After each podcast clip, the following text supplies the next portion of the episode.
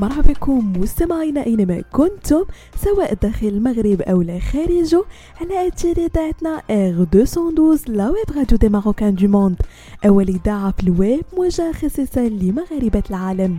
فقرة Tech Week مستمعينا كنرافقكم في إطلالة في آخر ما وقع في nouvelles technologies high-tech et digital باش هكذا تولي حياتكم اليومية أذكى وأسهل. والبداية مع شركة تيك توك المملوكة لشركة بايت دانيس واللي سرحت عشرات العاملين في وحدة الإعلانات والمبيعات التابعة لها. لتصبح أحدث شركة تقنية تقوم بتقليص الوظائف العام الجديد. كيتعلق الأمر بأكثر من 60 منصب مالي. ولم تقدم شركة أسباب واضحة لتسريح العمال لكنها في المقابل أكدت أن العمال المتضررين بإمكانهم تقدم لوظائف مفتوحة أخرى في تيك توك واللي كتضم حاليا أكثر من 120 قائمة لوظائف مماثلة.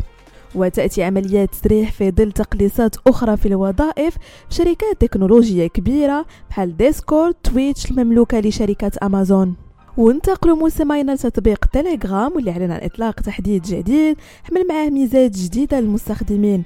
ومع التحديث أصبح بإمكان مستخدمي تيليجرام معرفة الوقت المحدد الذي تتم فيه قراءة رسائلهم في الدردشات الشخصية.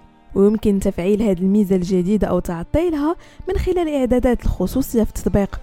وفي حال تعطيلها سيظهر المستخدم أن رسالته قد تمت قراءتها من خلال العلامة الزرقاء لكنه لن يتمكن من معرفة وقت قراءة الرسالة.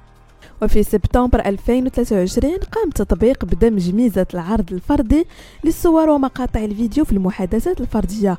الآن مع التحديث الجديد أصبح بإمكان المستخدمين بدء التسجيل من خلال النقر على أيقونة الميكروفون ثم التمرير للأعلى لتفعيل ميزة العرض لمرة واحدة.